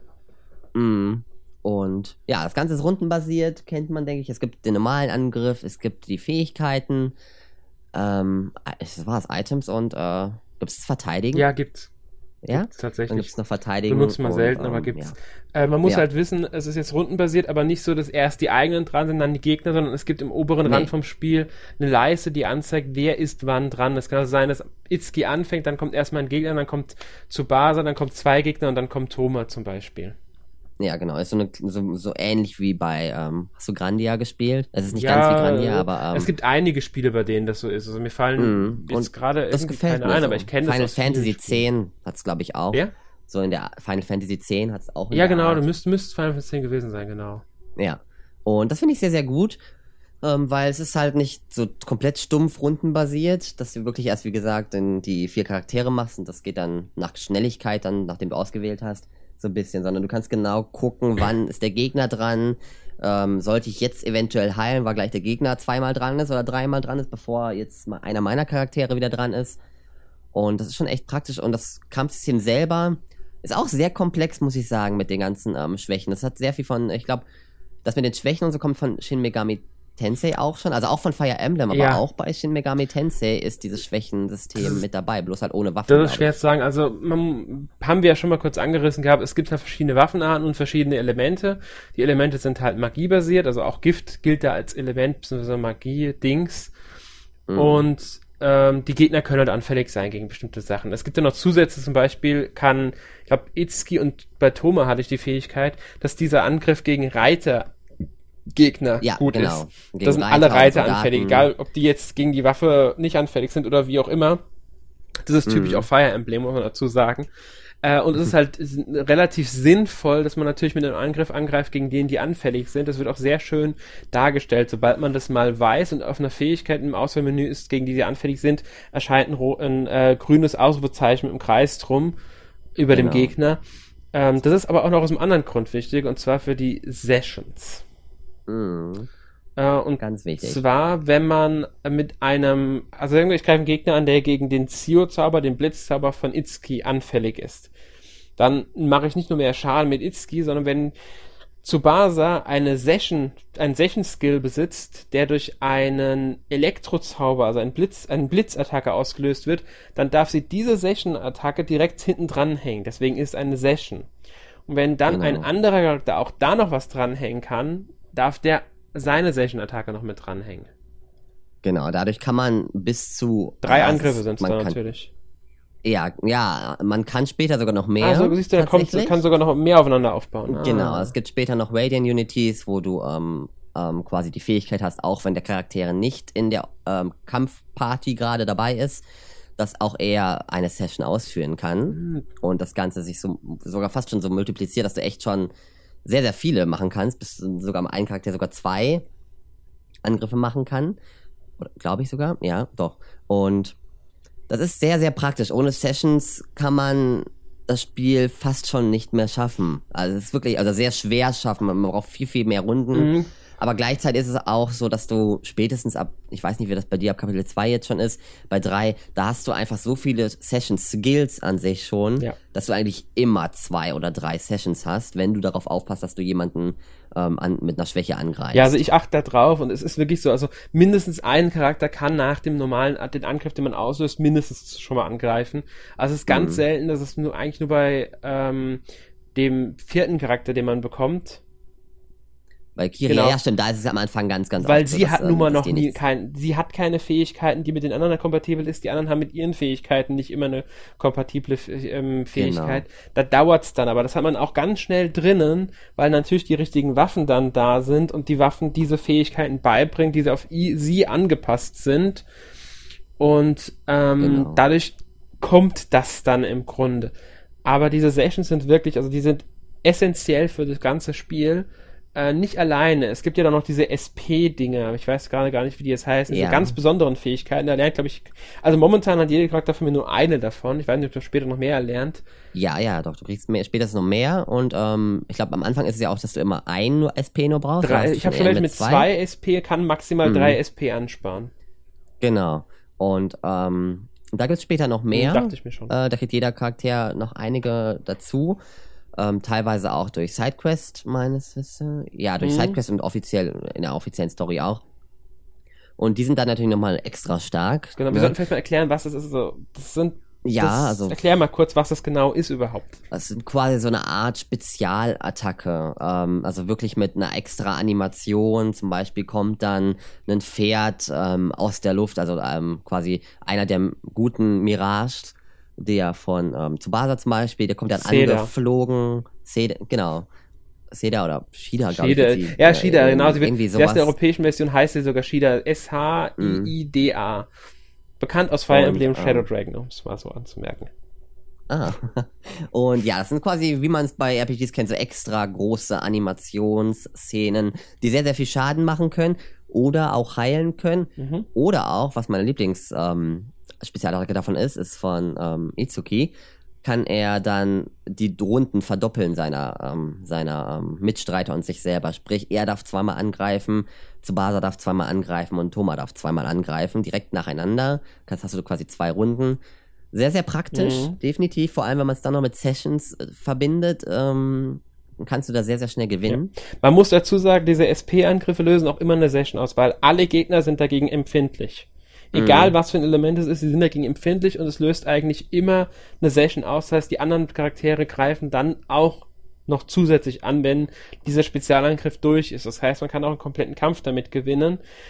Das ist besonders bei schwereren Gegnern wichtig, weil es gibt ja noch diese Savage bla bla bla Kämpfe, wenn diese schwarzen Mhm. Gegner, also die Gegner sind so Kuttenwesen, normalerweise mit roter Kutte, und manchmal tauchen diese schwarzen auf. Und die sind immer ein bisschen stärker, als man selbst ist. Ja, um einiges. Also ich habe sehr, sehr viele Probleme gehabt, da auch nur einen einzigen Kampf gegen die zu gewinnen. Also im Ich ersten Dungeon hatte gewonnen, ich aber- keine größeren Probleme, die zu besiegen. Im zweiten Dungeon Mhm. äh, bin ich gestorben und seitdem laufe ich vor denen immer weg. Ja, also die werden, die sind immer ultra stark, also die Ja. bleiben auch wirklich ultra stark. Dann Und die für- sind dann irgendwie immer ungefähr acht Level über dir. Genau, und für die braucht man dann auch wirklich diese SP-Angriffe, weil ähm, die sind wirklich, wirklich wichtig, damit man da überhaupt eine Chance gegen die hat und möglichst die Ja. gar nicht erst zum Angriff kommen lässt. Genau, aber es gibt auch noch einen anderen Angriff ähm, im Kampfsystem, den lässt, der lässt sich nicht ähm, auswählen. Ach, ich weiß, was du meinst. Den kriegt man durch Sidequests. Genau, die kriegst du durch Sidequests. Das sind auch solche Art, ähm, ja, wie soll ich das sagen? Das sind keine Radiant Nee, also man, es das sind, es sind im ähm, Grunde kriegen die heißen die? Charaktere durch eine Sidequest auch eine Art Kostüm und zufällig wird dann diese Aktion in diesem Kostüm ausgelöst. Das hat dann mit ihrer Karriere zu tun. Beispielsweise bei Thoma, der ja Schauspieler werden will, dann das Kostüm von einer Rolle, die er auf der Bühne spielt. Und in Mhm. diesem Kostüm, für- also du führst einen normalen Angriff aus und dann wird es einfach ausgelöst, ganz zufällig, und dann wird dieser Angriff durchgeführt und der ist dann besonders stark. Also der schlägt so richtig rein. Genau. Das hatte ich gerade mit Kiria, hatte ich das jetzt schon äh, innerhalb kürzester Zeit drei oder viermal, dass es ausgelöst wurde. ah, dann hast du die Sidequest mit Kiri auch ja, schon ja, die habe ich schon, demonstriert, die ne? habe ich schon, die, die erste mit die Ja. habe ich auch schon. Oh, der Song ist super. Der Song ist genial, also den, du meinst äh, The Labyrinth heißt der ja. Ja, ja, genau. Ja, der ist super, der Song. Ja, ist toll. Das ist, Ja, der ist wirklich genial. Also das Kampfsystem hat schon echt sehr, sehr viel zu bieten. Es ist nicht einfach nur ganz stumpf kämpfen. Man kann da wirklich sehr, sehr viel machen. Das, zum Glück werden die Schwächen angezeigt, sobald du sie einmal rausbekommen Mhm. hast. Am Anfang weißt du nicht, gegen was der Gegner schwä ähm, Das lernt man schwach im ist. Grunde, wenn man, indem man ihn angreift, indem man von dem Ja. Gegner angegriffen wird und indem man ihn besiegt. Also das ist, äh, irgendwann Genau. ist alles da und man lernt auch die Fähigkeiten. Also wie gesagt, auf dem Gamepad sieht man ja noch mehr und da sieht man dann auch, welche Attacken der Gegner zum Beispiel hat. Und wie Ja. viel Energie, wie viel EP, das lernt man alles durch, durch wenn man gegen den kämpft. Interessant finde ich, man kann halt die Schwächen entweder au- auf dem Fernseher unter den Namen und unter der Energieleiste der Gegner einblenden oder ausblenden und halt nur auf dem Gamepad sich anzeigen lassen. Mhm. Das geht auch. Also ich guck, hab sie aktiviert und hab sie dadurch auf dem Fernseher, weil Ja. man muss es sich ja nicht komplizierter machen, als es ist, weil die Anzeige ist nun mal dafür da, dass man das nicht vergisst. Ähm, es ist Schwachsinn, wenn man darauf verzichtet. Äh, weil das macht das Spiel weder jetzt unbedingt sonderlich schwieriger oder einfacher. Es ist halt einfach nur so eine, ja, Vereinfachung, damit man sofort weiß, zu welcher Attacke man geht. Weil spätestens, wenn man auf der Attacke drauf ist, sagt das Spiel einem ja sowieso, dass der dagegen anfällig ist. Ja. Ähm, Aber man muss dazu sagen, es gibt zwei Schwierigkeitsgrade. drei sogar. Ich weiß nicht, auf welchem Meine drei. waren drei. Ich Okay. meine, es sind Ja, leicht, normal und schwer. Ach so, ja, das, das kann auch sein, ja. Ja. Dann gibt's drei. Auf welchen hast du Ich gespielt? spiele momentan auf normal. Ja, genau. Habe ich auch. Ich habe einmal geswitcht auf Light, um mir das anzusehen. Und dort wird jetzt zum Beispiel vor Gegnern, also vor Endgegnern zum Beispiel, kommt ja immer diese Nachricht, ähm, ich glaube, dahinter liegt ähm, etwas sehr Starkes. Ne? Möchtest du jetzt wirklich nur vorangehen? Und wenn du auf Leicht hast, hatte ich das, dass dann auch eine Level, ähm, dass ein Level angezeigt wird, was man mindestens haben sollte, um dort gut durchzukommen Okay, das ist natürlich sinnvoll. Sonst habe ich da nicht viel Unterschied gemerkt. Ich habe jetzt nicht vom Kampf ähm, bemerkt, dass die Gegner auf einmal leichter wurden. Die hatten genau sehr, gleich viel KP, haben mir genau gleich viel irgendwie abgezogen. Also ich habe da jetzt keinen Unterschied bemerkt. Hm. Ich weiß nicht, ob es wirklich nur diese Extra-Hilfen das sind. wäre eine De Oder die Anzahl der Gegner eventuell. Das kann natürlich auch sein, dass die Gegner nicht so oft kommen. Ich denke mal, es wird Mhm. schon Änderungen geben, weil sie schreiben halt schon als Erklärungstext ganz klar dazu, dass es für die Leute ist, die mehr die Geschichte genießen wollen und weniger jetzt Ja. den, Man muss aber wirklich sagen, der Schwierigkeitsgrad macht in dem Sinne jetzt nicht den großen Unterschied. Klar, auf schwer wird es nochmal ein ganz Stück schwerer sein. das Aber probiert. ich denke, es ist wirklich so, dass man es spielen kann, so wie man es möchte am liebsten. Wer lieber ein Ja. bisschen das Spiel nicht zu schwer haben will und äh, die Geschichte mehr genießen will, spielt er auf leicht. Andere spielen auf normal. Ich habe auch mal schon überlegt, gucke ich mir es mal auf leicht an, gucke es mir mal auf schwer an, weil man kann jederzeit ändern, das ist Schwierigkeitsgrad. Kann man, gell? Ja, während des Ja, ja, Spiels, man ja. kann jetzt, meine ich doch, man kann kannst währenddessen einfach, Genau. ähm, Äh, ich spiele jetzt bisher auf normal weiter, weil da macht es auf alle, macht's am meisten Spaß, denke ich. Ähm, mh. ja, man will ja auch eine gewisse Herausforderung haben. Und so schwer, muss ich sagen, fand ich es bisher dann auch noch nicht. Wenn man aufpasst, das ist das Wichtige. Wenn man aufpasst, kann man es schaffen. Aber wenn man sich Fehler leistet im Kampf oder leichtfertig wird, dann kann es kompliziert werden. Das ist richtig, genau. Denn es wird schwieriger, definitiv. Ähm, du wirst bald schon merken, dass ich weiß nicht, ob das bei dir jetzt schon so oft vorkommt, dass die Gegner Sessions ausgeführt haben. Kam schon vorher schon nicht nur man mehrfach. selber Ja, ja, kann genau. Sessions anfordern, Das kann schon, das sondern wenn du hast natürlich auch deine eigene Leiste mit worüber du stark gegen bist und worüber du schwach Da gegen bist. also muss man das sagen, da haben die ähm, Waffen auch Einfluss drauf, welche Waffe du ausrüstest. Mm, ja. Ich weiß gar nicht, ob die Und- Ausrüstungsgegenstände, also das sind Accessoires, die man noch ausrüstet, die auch einen Einfluss darauf haben. Ähm, Bin ich mir jetzt ehrlich glaub gesagt, ich glaube aber nicht. Ich glaube, die haben nur Einfluss auf die Charakterwerte. Das Ja. heißt, glaube ich, nur die Waffen, die Einfluss auf die Stärke und Schwäche hat. Ja. Ich glaube, die machen die auch resistent gegen Verwirrung oder sowas. Das halt eben auch, ne? Aber halt nicht gegen die Elemente selber. Und da wird's teilweise sehr, sehr schwer, äh, schwer, schwer Mhm. zum, ähm, ja, bald schon, also so ab Kapitel 3, 4, find, ab 4 vor allem, weil dann kommen Sessions von den Gegnern, wo du, wenn du ganz normal spielst und auch ein bisschen gegrindet hast, also ungefähr auf demselben Level wie die Gegner zum Beispiel bist, oder auch sogar meinetwegen ein bisschen höher, dass du nichts dagegen tun kannst, dass du stirbst, weil dort einfach dann dreimal der Gegner angreift oder der Endgegner sogar, ähm, wenn jetzt, also es können auch normale Kämpfe sein, aber beim Endgegner vor allem, der darf generell zweimal angreifen. Sprich, du kannst Pech haben und bis zu sechs Angriffe abbekommen auf dieselbe Person und die ist dann instant tot. Also das kann man, da, ne, da kannst du auch zehn Level drüber sein, die wird tot sein. Und teilweise, ja, kommt das sehr oft vor mit den Sessions ab da Mhm. an. Da muss man dann wirklich aufpassen und dann auch gucken, dass man einfach eine andere Waffe ausrüstet, weil darin ändern sich auch deine Schwächen ein wenig. Wo du dann gucken musst, dass du einfach nicht immer die stärkste nimmst oder die letzte, die du hast, die ja normalerweise vom Stärke-Dings ähm, die stärkste halt ist, sondern dass du auch zu einer anderen Waffe, die du vorher hattest, eventuell zurückspringst. Einfach weil die Schwächen und Stärken dann anders sind. Genau. Das kommt noch ein bisschen Strategie mit rein. Ja, da hat man halt dann, da vergeudet man dann vielleicht die ähm, Waffenpunkte, um neue Fähigkeiten zu erlernen, hat den Kampf aber Mhm. leichter. Das ist, das Ja. ist Strategie, die man anwenden muss, das ist ganz klar. Ähm, erinnert dann so ein bisschen an Fire Emblem, wenn man die richtige Waffe für den richtigen Gegner aussucht, auch wenn das natürlich nicht in der ähm, Komplexität, sage ich mal, das die Sache ist. Mhm. Ja,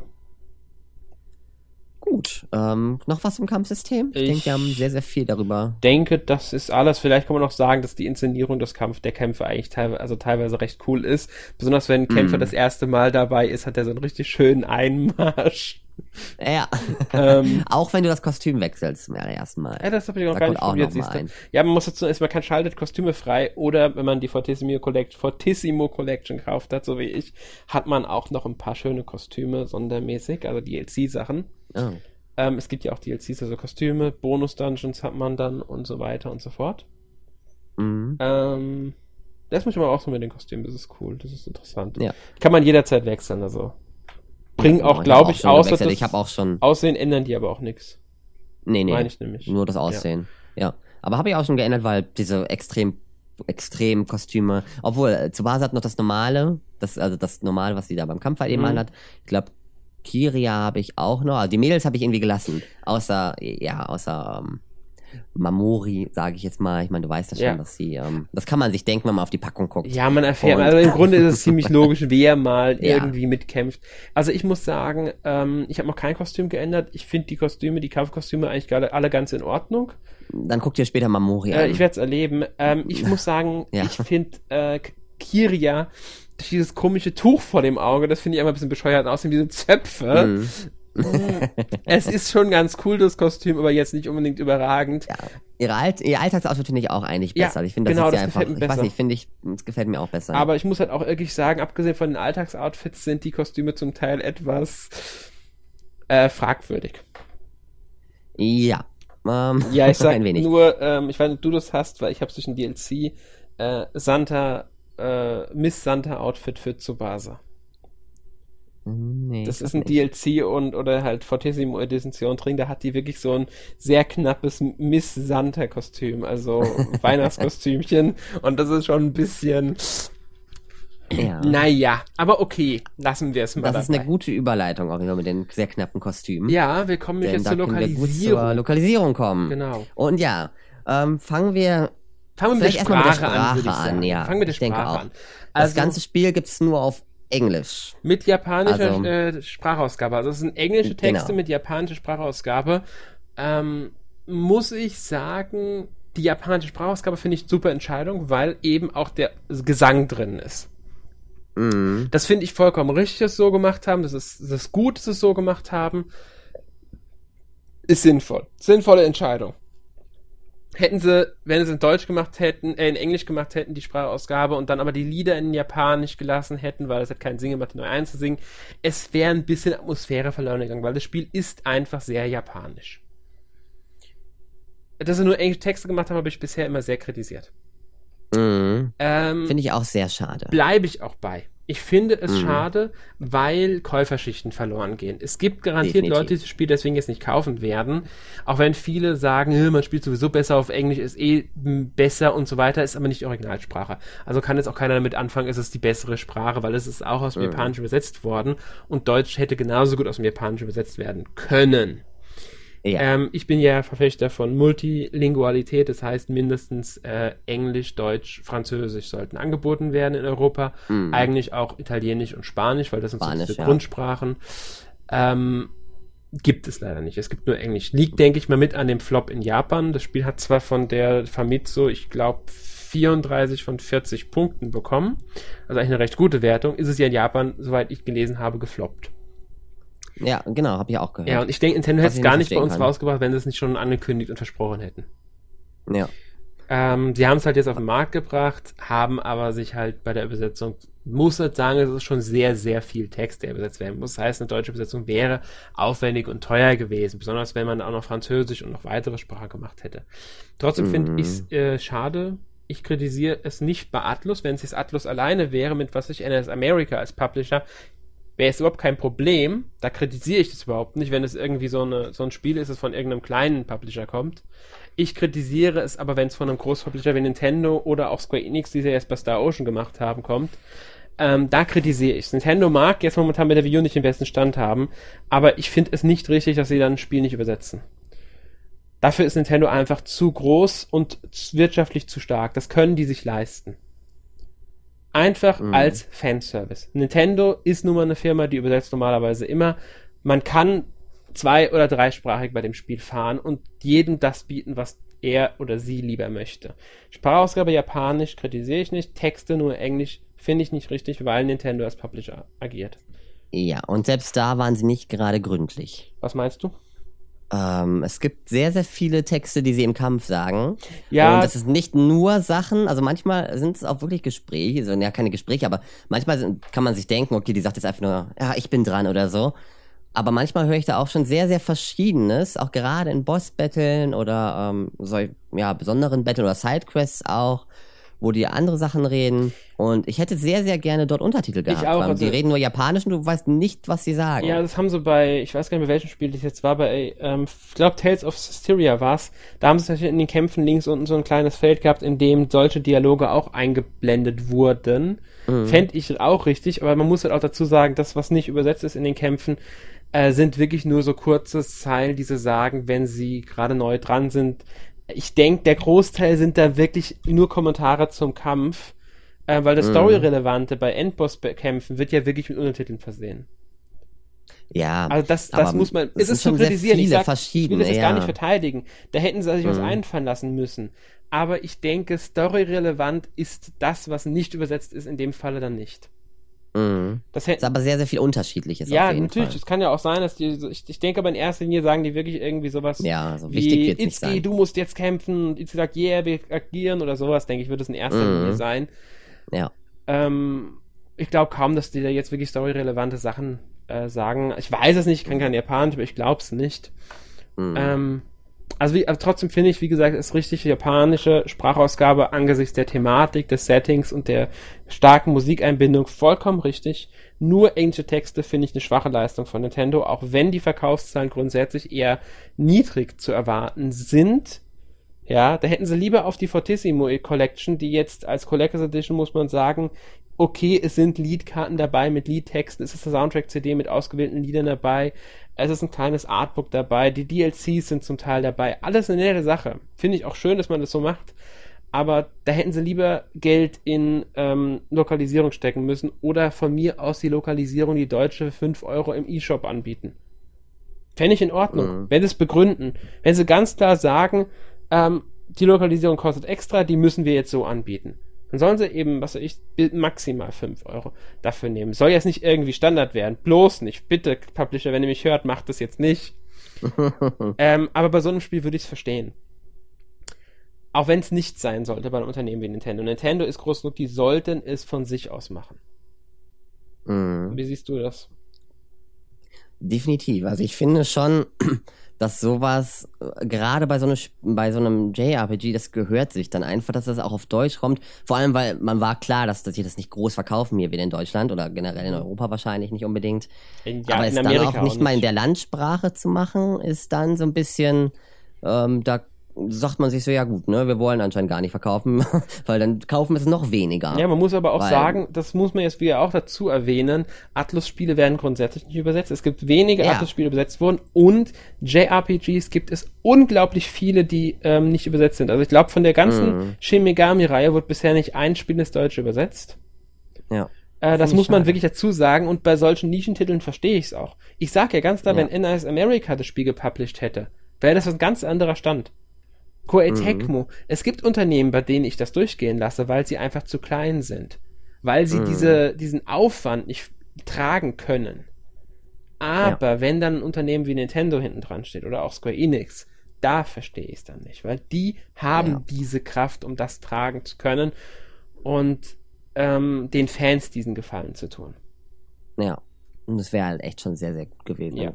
Ich hätte mich gefreut, Ich mich sag ich mal so. Aber ich muss Ich- auch dazu sagen, und das ist jetzt so ein Knackpunkt, der ist mich ganz wichtig für mich. Ich habe Mhm. in letzter Zeit relativ viel auf Englisch gespielt, weil ich etwas mehr japanische JRPGs für meinen Blog getestet habe auch. Mhm. Äh, zuletzt war es, glaube ich, Atelier, Atelier Sophie. Ich bin mir nicht ganz sicher, ob es das letzte war. Äh, weil Odyssey war ja in Deutsch, also ist in Deutsch. Ähm, ich komme überraschend gut mit dem Englisch klar. Also ich bin jetzt nicht kein Englisch-Profi. Ich kann kein fließendes Englisch. Ich kann Englisch, aber kein fließendes. Ist ja immer so eine Unterscheidung zwischen, wie gut kann man Englisch, sehr gut oder fließend. Also fließend ist es bei mir definitiv nicht. Aber ich komme bei dem Spiel überraschend gut mit klar. Hätte ich nicht erwartet. Es macht mir, also viele Spiele, bei vielen Spielen wird der Spielspaß getrübt, wenn sie auf Englisch sind. Nicht, weil ich es nicht verstehe, sondern weil ich einfach den, ähm, ich weiß, ich weiß es nicht, ich kann es gar nicht 100% begründen. Einfach vielleicht, weil Deutsch dann doch ein bisschen besser sitzt bei mir. Mhm. Ähm, es wird auf jeden Fall getrübt. Bei dem Spiel ist es, ist es weniger der Fall. Ich spiele dieses Spiel unglaublich gern. Ich bin süchtig nach diesem Spiel. Ich habe das gestern, glaube ich, fast, ich, fast zehn Stunden oder so nur dieses Spiel gespielt. Ähm, Kenne ich. und das, das Englisch fällt mir da teilweise überhaupt nicht mehr auf. Deswegen, das kann man dann schon relativieren ein wenig. Das stimmt. Aber Also das Englisch, das angewendet wird, ist dann nicht so stark. Genau. Also man muss da kein Englisch studiert haben, um alles zu verstehen. genau, Es gibt natürlich immer mal Wörter, die du vielleicht nicht verstehst, aber dann kannst du es einfach aus dem Kontext Zusammenhang und so weiter. ziehen. Ja, und dann hast du ja auch noch dieses Topic, ne, da wird auch nochmal ein bisschen was zusammengefasst, dann wenn irgendwas losgeht. Mhm. Da kannst du auch nochmal nachschauen und auch, ähm, na, nachdem du vielleicht weggeklickt hast, nochmal gucken, was du machen musst ungefähr. Aber Das man muss halt dann doch sagen, man muss Englisch schon können. Also es ist Ja. niemand, jemand, Also- der nur durchschnittlich Englisch kann, wird Probleme haben bei dem Spiel. Ist- also man sollte jetzt schon Englisch lesen irgendwo können. Es ist einfach so. Ja, genau, man muss Englisch lesen können. Man muss es nicht verstehen können, weil es ja auf Japanisch ist. Lesen ist ja meistens ein bisschen einfacher als verstehen, was auch Mhm. an den Stimmen dann liegen kann. Ähm, es ist trotzdem zu kritisieren, was Nintendo da gemacht hat. Ich Ja. denke mal, das kann man Aber das ist ja nicht das Einzige, was sie Genau, gemacht das ist nicht diese einzige Lokalisierungssache. äh, wir kommen zu dem zurück, was man auch schon bei Fire Emblem Fates hatte. Die allseits beliebte Zensur Uhu. von Spielen aus Japan für den europäischen und amerikanischen Markt und für den westlichen Markt. Warum Nintendo Ja. das mittlerweile so gerne macht, sei mal dahingestellt. Vielleicht denken sie sich, wir sind alle zu unfähig, um sowas zu ertragen. Vielleicht liegt es auch ein klitzekleines bisschen am amerikanischen Markt. Könnte mit ein Grund sein, wenn man überlegt, was für Elemente gestrichen werden. Und zwar Ja. wurden die Hot Springs gestrichen. Ich habe keine Ahnung, was die im Spiel bedeuten, aber heiße Quellen bedeutet für mich halt Onsen, also ähm, nackte Haut ein bisschen. Waren das nicht diese Hot Springs? Waren das nicht dieser DLC mit Bikini? Ja, ja, ich denke denke auch, das war mit nicht, da Bikinis Proteine- und dass die da. Quest zu gab, aber.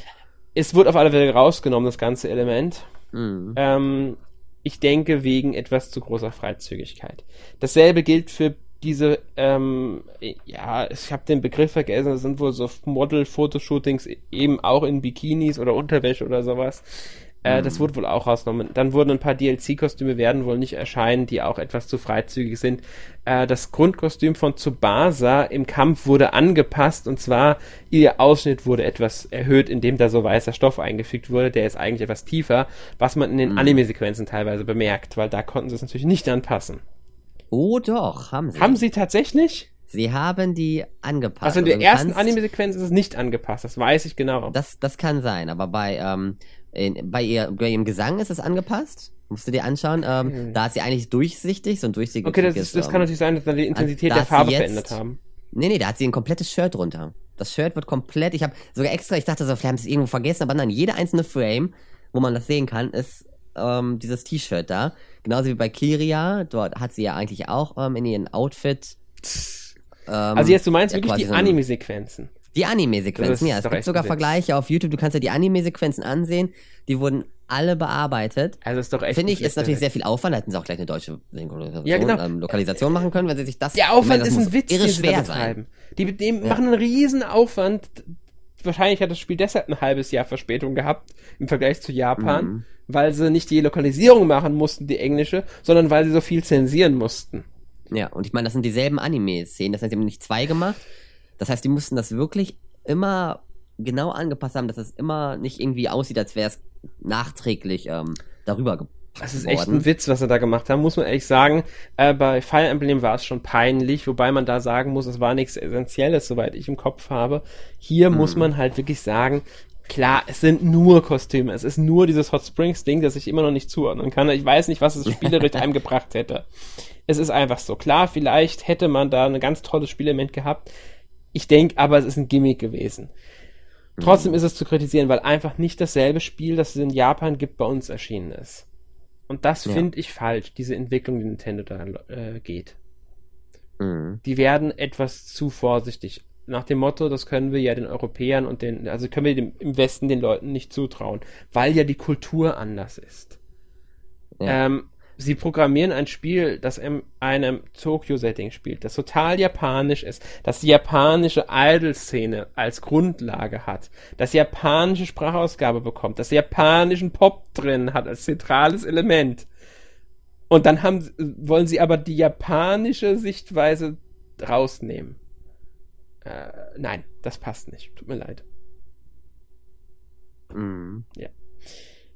Aber sie haben sich ja noch ähm, äh, Mühe gegeben, muss ich gleich dazu sagen. Ähm, Komme ich gleich zu. Denn sie haben auch das Alter geändert von einigen Personen. Ja, das haben sie ganz toll gemacht. Ich glaube, drei Charaktere sind es genau, die, bei denen das Alter geändert wurde. Ja, genau. Und es wurde, ähm, also Itsuki und Tsubasa und Toma sind jetzt alle volljährig. Genau, die sind nicht mehr 17, sondern Deutschem 18. zumindest. Genau. Auch im amerikanischen. Und, Das wird auch im amerikanischen angepasst. genau. Und es wurde wohl extra nochmal die Synchronsprecherin von Tsubasa eingeladen, noch einmal was einzusprechen. Denn Tsubasa sagt sehr, sehr oft, wenn sie sich begrüßt, sagt sie, ähm, ich kann das jetzt in Japanisch nicht sagen, aber sie sagt quasi, ich bin Tsubasa Oribe, ähm, Schülerin, ähm, 17 Jahre. Das sagt sie in Japan. Sie sagt sehr oft ihr Alter. Mhm. Und da haben sie anscheinend tatsächlich nochmal das Alter extra eingesprochen als neue Line, wo sie dann nicht mehr sagt, sie ist 17, sondern sie ist 18. Das sagt sie dann tatsächlich in Japanisch. Es ist doch echt dieser Aufwand und dann können sie Ja, sich aber es keine deutschen angepasst. Texte leisten. Also bitte. äh, es tut mir leid, es ist lächerlich. Für einen einzigen Satz, den sie zwar öfters sagt, aber für so einen einzigen Satz extra nochmal neu eingesprochen, Mhm. obwohl es eh kein Amerikaner, Deutschen, wahrscheinlich, ja doch, die Leute, die Japanisch ja, es können. gibt, das gäbe wahrscheinlich schon die hätten- einige, die es verstehen. Ja, die, die sagen, ähm, oh mein Gott, wie kann sie jetzt ähm, da, wieso sagt sie 17, wenn da 18 steht? Aber also mich hätte das nicht interessiert, Außerdem ob sie jetzt in Japanisch 18 oder 17 sagt. Ja, außerdem ist dann die große Frage, warum ist es so wichtig, dass die 18 sind, die drei? das ist Wenn richtig. andere Charaktere, die ebenfalls als irgendwas arbeiten, Mamori, äh, Mhm. wesentlich jünger sind und damit auch minderjährig. Ja. Mamori Und ist sie kämpft später auch. wirklich jung. Und Mhm. ähm, die, die hat schon eine eigene Show irgendwie sowas im Fernsehen. Äh, es ist ein Witz, dass dann die anderen, die 17-Jährigen, nur weil sie in der Entertainment-Szene anfangen aufzutreten, nicht mehr 17 sein können im Westen, weil das irgendwie mit der Kultur kollidiert oder so. Kapiere ich nicht. Bei uns gibt es auch 16-jährige Musiker. Ja. Es gibt 13-jährige Spimpfe, die, die, die, was weiß ich, wie, wie viel Alben verkaufen und total ausgebeutet werden. Mhm. Also bitte, das ist ein Witz, was sie da gemacht haben. Das ist, Das es ist aber auch nichts, was einen kümmert, wirklich, weil es spielerisch keine Nee. Relevanz hat. Also ich habe generell nie, also Zensur, da regen sich ja ganz viele auf mit Zensur und ähm, ich habe auch ganz oft in so Livestreams gesehen, als sie das zum Beispiel jetzt nochmal gezeigt haben zur E3, ne, haben sie auch nochmal äh, so ein bisschen im Treehouse gezeigt, das Shit, ne, I don't buy this, uh, shit, uh, ne, Zensur, Zensur, Zensur, Zensor, Zensor, Zensor. Und ich denke mir so, so wichtig ist das jetzt auch nicht. Also ich weiß nicht, ich bin keiner, der sagt, wenn es nur weil es zensiert ist, weil man ähm, ja, nur weil es zensiert ist, dass ich das dann nicht spiele, weil mein Gott, das ist jetzt ja. wirklich nur ein paar Outfits, dann das Alter, was wahrscheinlich die Hälfte der Spieler gar nicht so unbedingt weiß, weil sie gar nicht in die Statusdinger der Charaktere gucken. Auch keine Relevanz hat in dem Sinne. Ja, ne, und ähm, ja, weil es nur ein Jahr auch ist. Ja, das, nee, also ja. ähm, diese Hot Springs sind vielleicht das Wichtigste, was genommen wurde, aber muss man auch ganz klar sagen, äh, es ist schade. Es ist schade, dass ja. es gemacht wurde. Es ist ein bisschen fragwürdig. Aber deswegen das Spiel nicht zu kaufen, ist lächerlich, weil es bleibt ja. immer noch ein verdammt gutes ähm, Spiel, das Potenzial hat, das beste Videospiel des Jahres zu werden. Ist nicht schwer dieses Jahr, ich weiß. Gleichzeitig aber auch eines der besten Spiele überhaupt dieses Jahr für mich bisher. Mm. Und das will was auch. heißen, finde ich. Also dieses Spiel ist ein wirklich ein Meisterwerk ähm, das sich JRPG-Fans unbedingt holen sollten, meiner Meinung nach. Ähm, sofern sie alle wir so ein bisschen schon ins Fazit um. Ja, ich schwenke gerade ein bisschen, vermerke ich auch gerade. So ein bisschen, ja, kannst gerne weitermachen. Äh, und also ich, ich kann es jedem nur empfehlen, trotz der Zensur, weil die Zensur ist wirklich, man merkt sie einfach im Spiel nicht. Es fehlt einem nichts. Zumindest kommt es mir bisher nicht so vor. Ähm, und auch die Anpassungen bezüglich der Kleidungen ist so gut geworden, dass wenn man es nicht weiß, fällt es einem wirklich nicht auf. Ähm, das nur auf Englisch ist es natürlich schade. Wer Englisch kann, sollte es sich trotzdem kaufen und spielen. Man darf das Spiel nicht dafür strafen, dass Nintendo Scheiße baut. Ähm, ja, ich habe es auch gemacht. Das für mich war wirklich die Zensur nie ein Grund, das Spiel nicht zu kaufen. Das Englisch war ein Grund, weswegen ich es fast storniert hätte. Ich habe mich dann aber entschieden, Star Oceans zu stornieren und Tokyo Mirage zu kaufen, weil mich Tokyo Mirage einfach von dem ganzen optischen auch mehr angesprochen hat. Ich finde dieses Charakterdesign schön. Ich finde die Anime-Sequenzen super. Ähm, das ganze Setting, die ganze Art des Spiels hat mich angesprochen. Und ich wurde bestätigt, es macht unglaublichen Spaß, ähm, sofern man aber auch was mit diesem J-Pop-Setting zu anfangen kann. Also man muss wirklich mit der Musik ein bisschen was anfangen können. Wenn man die grundsätzlich ablehnt und einfach nur schrecklich findet, dann wird es trotz des sehr guten Gameplays schwierig, denke ich. Mhm. Ähm, das Kampfsystem ist super. Grafisch könnte es natürlich ein bisschen besser sein, aber für Wii U-Verhältnisse finde ich es vollkommen in Ordnung. Ja. Ähm, was gibt's auch noch zu sagen? Tolle Gamepad-Einbindung, wir haben es ja schon alles erzählt, also von mir gibt es an alle JRPG-Fans, die sich an der englischen Sprache nicht stören, eine klare Kaufempfehlung. Ja, dem kann ich mich nur anschließen. Also ich habe dieses Spiel ja gesuchtet wie nichts anderes, genau wie du jetzt. Ja. Und äh, ich konnte einfach nicht mehr aufhören, weil es einfach so ein tolles JRPG ist, ähm, was es so schon lange nicht mehr wirklich auf der Wii U gar nicht gab. Also es gab ja wirklich nur Xenoblade, was dann aber auch in eine etwas andere Schiene mhm. als JRPG, finde ich, einschlägt. Es geht schon ein bisschen mehr ins Online ähm, MMO, finde ich, so teilweise von der Spielart. Ja. Und nee, aber schon lange nicht mehr. Schon, das ist echt ein unglaublich gutes RPG. Ich liebe den, den Humor auch, den sie da reinbringen. Mhm. Jeder Charakter hat irgendwie so eine eigene, so eine Eigenart, die man dann auch hier in den Sidequests und so weiter sieht. Ja, zu Base, wenn sie auf diesen Stars trifft immer. Das ist super lustig. Zum Beispiel, genau. Allgemein oder, zu Base, ähm, wenn sie irgendwie nervös wird oder wenn sie mit irgendwas nicht umgehen ja. kann. Das ist super. Malcolm macht ja so Alkoholwitze ab und zu. Da gibt's auch eine Sidequest zu, die wird auch witzig, wenn du mhm. die dann hast. und ähm, ja, es ist einfach ein unglaublich tolles Spiel. Die Grafik ist super. Also ich kann mich allem anschließen, was du eigentlich gesagt hast und einfach sagen, dass die Leute sich das kaufen sollen. Denn es ist ein tolles Spiel und ich hätte gern mehr solcher JRPGs. Ich freue mich übrigens wegen dem Spiel jetzt ein bisschen auch auf Persona 5, was ja dieses Jahr noch kommt. Mhm, ähm, nachdem der NRS America Vertrag für Europa ja und auch für Amerika gekündigt wurde mit Atlus, Wurde mhm. ja kürzlich bekannt gegeben, dass Deep Silver zukünftig Atlus übernimmt und auch Persona 5 nach Europa bringen wird. Ah, okay. Das heißt, PS4 dann, ne? Hä? PS4 kommt raus. Ja, PS4, raus, PS4 müsste, ja. genau, PS4. PS, PS3 kommt, glaube ich, nicht zu uns. Aber schade, PS4 schade. kommt zu uns, äh, die Version, und ähm, Deep Silver halt, also Koch Media ist das ja, und da könnte man dann vielleicht, auch wenn sie gewisse Spiele, jetzt sage ich mal, Koei Tecmo machen sie ja auch, aber ich glaube, da verwalten sie auch nur als Vertrieb und nicht als Publishing. Ähm, Deep Silver ist ja dann eher Publishing, ähm, während Koch Media den Vertrieb macht bei denen. Es mhm. könnte ja sein, dass dann vielleicht sogar, weil Deep Silver deutsch-österreichisches Unternehmen, ähm, sie sich die Mühe machen und das Spiel übersetzen. Mit etwas Ja. Glück könnte Persona 5 tatsächlich dann in Deutsch erscheinen, aber das ist eine Hoffnung, die ich habe. Es ist nichts Mhm. Bestätigtes. Drauf freuen, denke ich, kann man sich auf alle Fälle auf Persona 5. Ja. Besonders wenn einem Shin Megami äh, gefällt. Gut, Äh, dann ja, haben und- wir, glaube ich, alles, oder?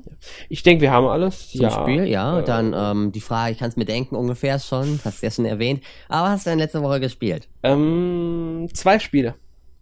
Okay. Tokyo Mirage Sessions, Ja, Hashtag das FE. Ich glaube, ich darüber haben wir eben genug geredet. Ich denke auch. äh, das andere ist eigentlich kein richtiges Spiel und zwar ist das die Total Conversion für Skyrim Enderal. Sofern dir das was sagt.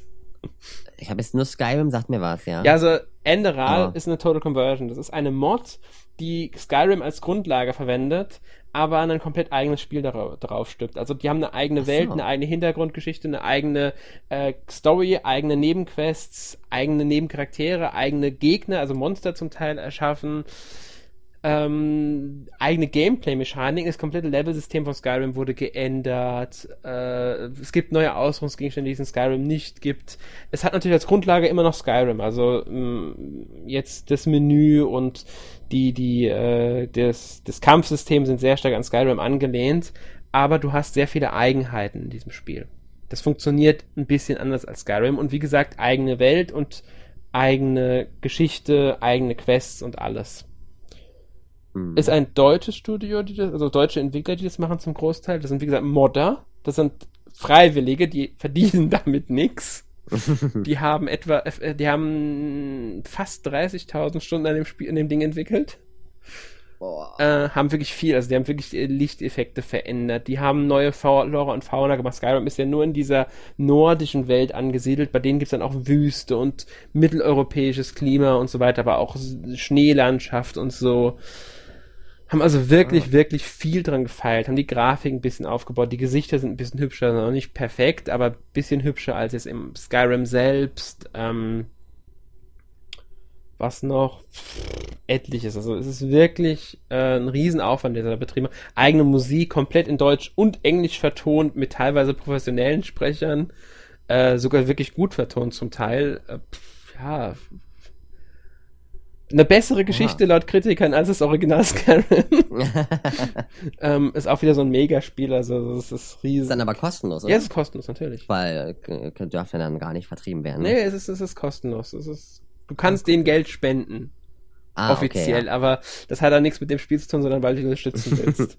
Genau. ähm, das ist nicht die erste, die sie gemacht haben. Die haben auch für Morrowind damals Nerim entwickelt und ich glaube für Oblivion hatten sie, oder von Nerim für Oblivion. Sie haben für Oblivion und Morrowind jeweils auch eine entwickelt. Es spielt auch in derselben Welt. Also ist ein neuer Kontinent in dieser Welt und Nerim wird auch erwähnt. Ich glaube, man kommt sogar vom Kontinent Nerim. Also von dem flieht man rüber nach Enderal am Anfang des Spiels. Ähm, ja, es, ist, es, ist, es ist, macht wirklich Spaß, also ein schönes Rollenspiel nochmal. Ich habe es aber ein bisschen weniger gespielt, als ich dachte, weil dann Tokyo Mirage dazwischen kam. Aha. Ja, und was hast du? Äh, Ähm, ich habe, ich habe mir Yokai Watch endlich mal geholt. ah, Ähm, ja, weil ich habe das ja vorher ähm, nur mal kurz bei einem Kumpel gespielt. Und ja, jetzt habe ich mir aber endlich richtig geholt. Ich habe mir vorher auch ein Let's Play angesehen und so weiter und so fort. Und ich weiß nicht, warum ich es mir so spät geholt habe. Ich weiß es nicht. ähm, hat sich irgendwie so ergeben. Und dann habe ich mir im Summer Sale ähm, Danganronpa geholt. Da war ja, ähm, also für den PC. hm. Ist auch so ein, so ein Anime. ich weiß, was ähm, Danganronpa ist. Genau. Also es ist ein, also es ist, es ist, es ist äh, which, ähm, Visual Novel in erster Linie, oder? Adventure Ja, genau. Visual Novel Ding. Genau, du kannst laufen tatsächlich Mhm. hier und da. Ähm, ist so ähnlich aufgebaut wie Ace Attorney jetzt, der Teil, den ich mir geholt habe. Ich weiß nicht, ob das der erste ist, der hat irgendwie so einen ähm, Nachnamen noch, so irgendwas mit Happy Havok, glaube ich. Und ist ganz witzig aufgebaut, definitiv. Du musst quasi den Mörder finden und musst so ähm, Klassengericht spielen. Mhm. Und ja, mal gucken. Ich bin noch nicht sehr weit, aber ähm, ja, die beiden Sachen. Ja, will ich auch noch spielen, denke ich. Ich weiß nicht, was am PC oder lieber auf einem Handheld spielen will. Ich glaube, auf PS Vita gibt es das ja auch. Hm, das. Ähm, aber ich werde definitiv mir den Anime dazu angucken. Der kommt ja im August, glaube ich, der Volume 1 auf Blu-ray raus bei uns in Deutschland. Ah, ah, okay, ja, das Spiel ist nur auf Englisch. Ja, das weiß ich, das weiß ich. Ja. Ähm, nee, also da kommt jetzt, glaube ich, im August ähm, der erste, Te- die erste Volume der ersten Staffel der Anime-Umsetzung bei uns in Deutschland raus. Ah, okay. Haben sie erst kürzlich angekündigt. Ist noch gar nicht so lange angekündigt, dass es kommt, also. Gut, ja, das war alles, was ich gespielt habe. Ja, ja auch, Dann würde ich auch. beinahe sagen, dann sind wir am Ende dieses Podcasts angekommen. Ist ja doch eine Weile auch wieder geworden, obwohl ich ja eher Vertreter der kurzen Podcasts bin. Hat nicht ganz geklappt bei Tokyo Mirage. Ja. Aber es gab auch viel zu erzählen. Muss man Genau, es ist auch ein sehr umfangreiches. Spiel. Ja. Und ja, nächste Woche wird wahrscheinlich auch ein relativ langer Podcast, denn da ist der 131. dran und dort werden ähm, Ja, wir werden sehen, spekulieren. Man weiß noch nicht, wer mit dabei ist, aber es wird um die NX spekuliert. Ja, wir werden ein bisschen spekulieren, also wahrscheinlich, also ich bin wahrscheinlich dabei. Ähm, angeräumt ist, wir wollen mal ein bisschen was anderes machen und halt ein bisschen einfach nur spekulieren, was gibt's denn für Infos, was gibt's für Gerüchte, äh, etc. pp. Ähm, was davon kann realistisch sein und so weiter. Also ein bisschen spekulieren einfach nur über NX und schauen, was dabei rauskommt. Wissen tun wir ja sowieso alle nix.